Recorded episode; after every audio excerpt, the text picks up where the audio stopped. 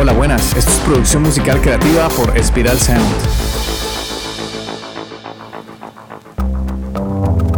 Hola, soy Ciro Galvis y hoy vamos a hablar de una serie de técnicas que se utilizan en el mastering para obtener un sonido bien pro, bien profesional. Cuando ya hemos terminado de mezclar nuestra canción, aún nos queda un paso más para terminar nuestra producción musical. Está claro que luego habrá que lanzar la canción y distribuirla y luego monetizarla, pero esos son pasos adicionales y hoy vamos a hablar meramente de producción musical. Así que luego de mezclar la canción, viene el mastering. ¿Qué es el mastering o masterización? No deja de ser un proceso adicional en la producción musical. Por ejemplo, imagina que eres un carpintero y estás construyendo una mesa. Ya la tienes bien, construida y es una mesa sólida y funciona correctamente, pero aún te hace falta unos detalles finales para poder venderla bien. Te hace falta pintarla, darle un acabado con una laca y quizá algunos retoques finales. La idea es que esa mesa se vea bien bonita y que tus clientes se vean atraídos para comprarla. La masterización es justo eso, es darle los retoques finales a tu mezcla. Es un proceso que se vuelve supremamente fácil si tienes una buena mezcla y se vuelve un dolor de cabeza si tu mezcla no funciona y suena a pedo. Por eso en Spiral Sound insistimos mucho en respetar los pasos de la producción musical. De primero dedicarle tiempo a producir la canción y que conmueva y transmita emociones. Luego se pasa por el proceso de grabación donde vas a obtener un 80% del sonido final que estás buscando y luego pasas a la edición donde corriges ciertos fallos de la grabación, afinas voces, haces fade ins, fade outs y cross fades para luego sí ahí pasar a la mezcla donde vas a conseguir un 90% de tu sonido final. Entonces el mastering es ese 10% adicional que te hace falta para conseguir una buena canción y que suene profesional. Es como un maquillaje final. ¿Cómo masterizar una canción? Esa es una bella y hermosa pregunta, porque aquí depende mucho de quién sea tu maestro. Lo mismo pasa con la mezcla. Cada profesional tiene su manera de hacer las cosas. Pero bueno, aquí en Spiral Sound hemos diseñado un sistema que nos permite conseguir masters finales que funcionan y que transmiten emociones. Nuestro método se basa en siete pasos. Sí, si puedes y no pones en riesgo tu vida, saca un lápiz y papel y toma apuntes, porque aquí te viene el sistema para que suenes profesional y es el siguiente. El primer paso es exportar la mezcla a un archivo estéreo sin comprimir. Puede ser WAV o puede ser AIF. Luego creamos un nuevo proyecto en nuestra DAW, en nuestro sistema donde grabamos y producimos música, para hacer el mastering e importamos la mezcla. Adicionalmente, importamos dos o tres referencias comerciales para compararlas. Es importante tratar el mastering en otro proyecto separado para trabajar como lo hacen los profesionales. No mezclamos las etapas de la producción musical, sino que vamos paso a paso. El segundo paso es corregir errores que encontremos en la mezcla. Si es necesario, es mejor volver a la mezcla y corregir esos errores para que en el mastering no se realcen. Es mucho más fácil volver a la mezcla y corregir aquello que no suena bien. El método para detectar errores es comparar nuestra mezcla con las pistas de referencia. Así no vamos dando, así nos iremos dando cuenta de cuáles son los problemas en el sonido de la mezcla. Es útil utilizar un analizador de espectros o un ecualizador que tenga esa función para comparar si le falta energía o le sobra energía en determinado rango de frecuencias.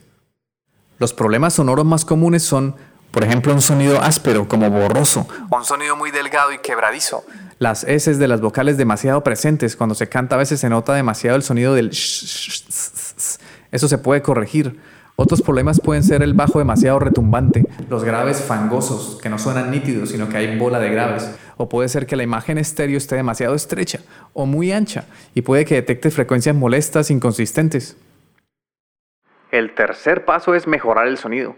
Aquí lo importante es buscar la manera de mejorar el sonido general de la mezcla.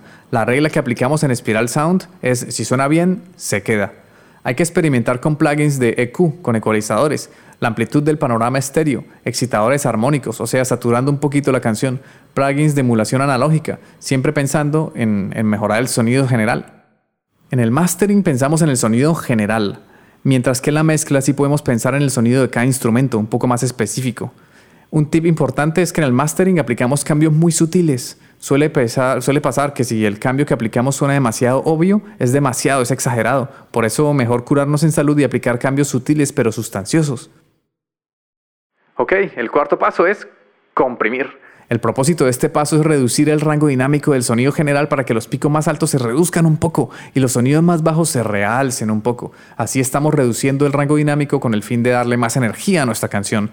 Aquí lo que debemos hacer es probar.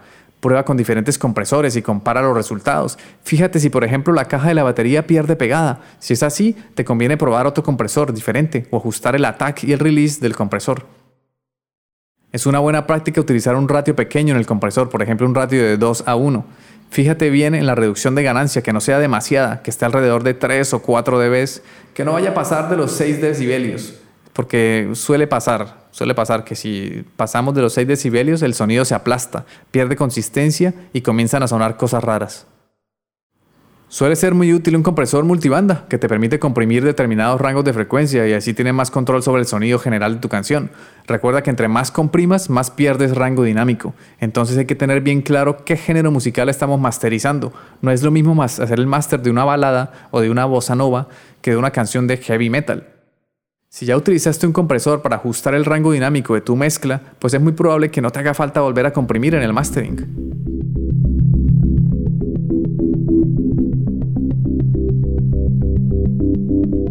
Si te ha gustado este episodio y quieres conseguir un sonido profesional para que puedas impactar a millones de personas, ve a espiralsound.com. No olvides suscribirte a nuestra newsletter sobre producción musical, desbloqueo creativo y empresa musical, además de valorar con 5 estrellas este podcast. Durante nuestros podcasts te iré mostrando lo que hago como productor e ingeniero. Observaremos la música y el sonido desde diferentes perspectivas y comprenderemos todo el proceso de la producción musical desde cómo surgen las ideas hasta lograr monetizarlas. Explicaré todo detalladamente a través de cada episodio. Si no quieres perderte esta información filtrada y no solo como suele pasar en internet que encontramos de todo pero es una locura, poder iniciar con la música entre tantas técnicas trucos y secretos que hacen magia, entre comillas, para sonar bien, cuando esto no va de magia ni de secretos, sino de tener el conocimiento ordenado y estructurado. Se trata de aprendizaje y formación de seguir un paso a paso e interiorizarlo con la práctica. Así podrás conseguir un sonido profesional. Y no solo basta con sonar bien, también tenemos que desbloquear nuestra creatividad y diseñar una estrategia que nos permita generar ingresos con la música. Entonces, si no te quieres perder esta información, suscríbete al podcast y también a la newsletter en espiralsound.com, donde además de darte todo este contenido gratis, también te daré recomendaciones sobre grupos, artistas, plugins, técnicas de mezcla, técnicas de producción y formación para profesionalizar tu proyecto musical.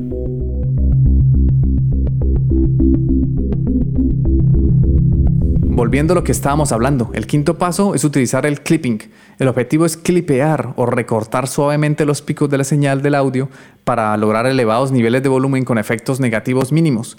Muchos ingenieros de mastering profesionales utilizan la técnica del soft clipping para lograr incrementar los niveles de volumen sin efectos colaterales. La comprensión y la limitación aplastan los picos de volumen, pero el soft clipping simplemente los recorta. Si estás buscando un sonido con altos niveles de volumen, te presento a tu nuevo mejor amigo, el clipper. Si lo que estás buscando es un sonido más natural, controlado y suave, pues no hace falta que mires al clipper. El sexto paso es limitar el sonido. El objetivo es subir el volumen de tu mezcla a niveles comerciales sin que el sonido se distorsione o que se pierda calidad. El limitador es un compresor de un ratio muy elevado, puede ser de 1 a infinito. Cuando usamos un limitador lo que está haciendo es prevenir que la señal de audio supere un umbral definido previamente.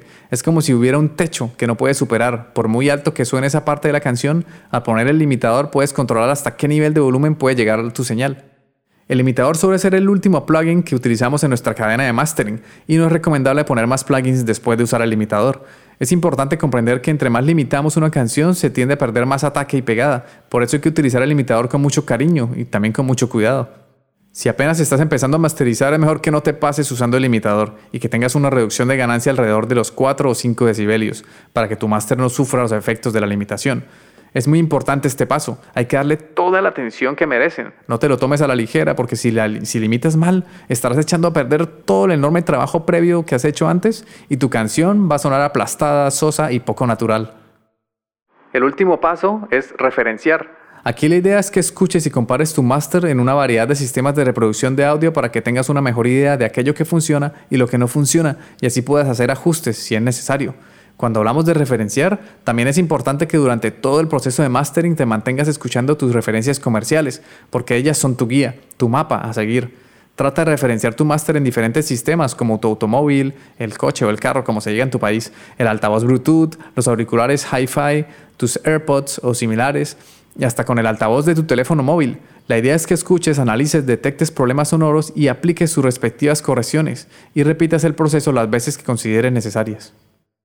Es importante que comprendas que la esencia del mastering es que tu canción se, traduzca y que suene muy bien en el mundo real. En el mundo real las personas no tienen tremendos equipos de sonido como en los estudios de música. En el mundo real la gente utiliza altavoces Bluetooth, utiliza auriculares, audífonos, utiliza barras de sonido o incluso el altavoz del teléfono móvil.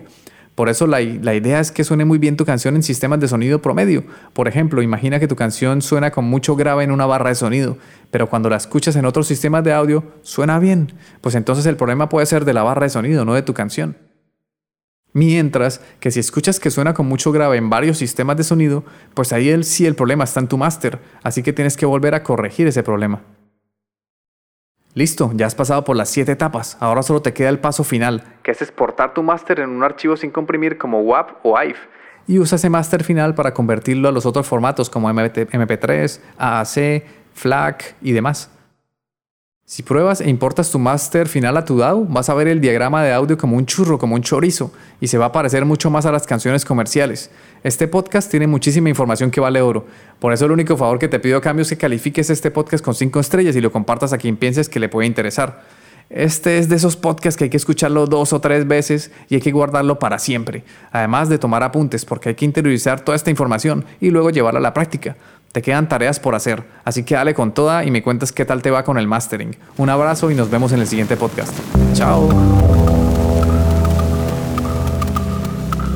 Este podcast ha sido realizado en el estudio de Spiral Sound. Puedes escuchar todos los episodios en Spotify, iBooks, Apple Podcasts o en tu aplicación de podcast favorita. Encuentra contenido adicional en spiralsound.com. Te habla Ciro Galvis. Gracias por escucharnos, por dejar tus valoraciones de 5 estrellas y por compartir este contenido, porque así ayudas a fortalecer la cultura.